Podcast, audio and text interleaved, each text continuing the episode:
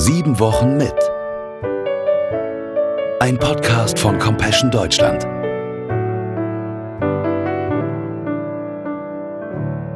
Was soll ich für dich tun? fragte ihn Jesus. Rabbi, flehte ihn der Blinde an, ich möchte sehen können. Markus 10, Vers 51. Jesus war mit seinen Leuten unterwegs von Jericho nach Jerusalem, wie immer begleitet von einer großen Menschenmenge. Auf ihrem Weg saß ein blinder Bettler, Bartimäus.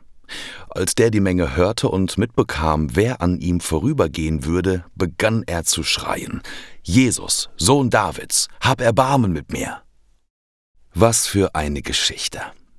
Da sitzt einer Jahr für Jahr, Monat für Monat, Tag für Tag am Straßenrand, kann nicht sehen, er ist auf das angewiesen, was er an Almosen bekommt und sieht nun seine Chance kommen.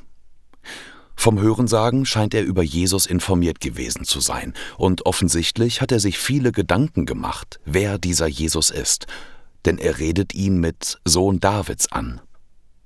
Seine Worte sind mehr als eine Anrede, Sie sind ein Bekenntnis. Und als er hört, dass Jesus nicht weit von ihm entfernt ist, sagt sich Bartimäus, jetzt oder nie. Gottes Sohn, das verspricht Heilung.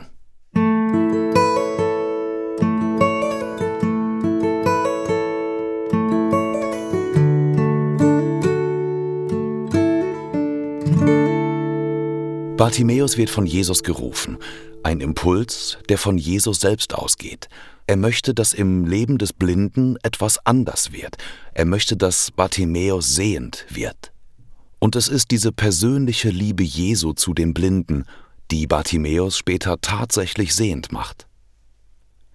Allein die Aufforderung, bringt ihn her, hat so viel von dem in sich, wie Jesus verstanden werden will.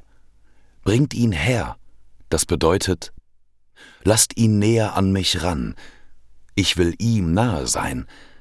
Ich will ihn berühren können. Ich möchte, dass er mich besser erkennen kann. Jesus stellt eine aus meiner Sicht äußerst eigenartige Frage. Was soll ich für dich tun? Dumme Frage. Was will ein Blinder? Sehend werden.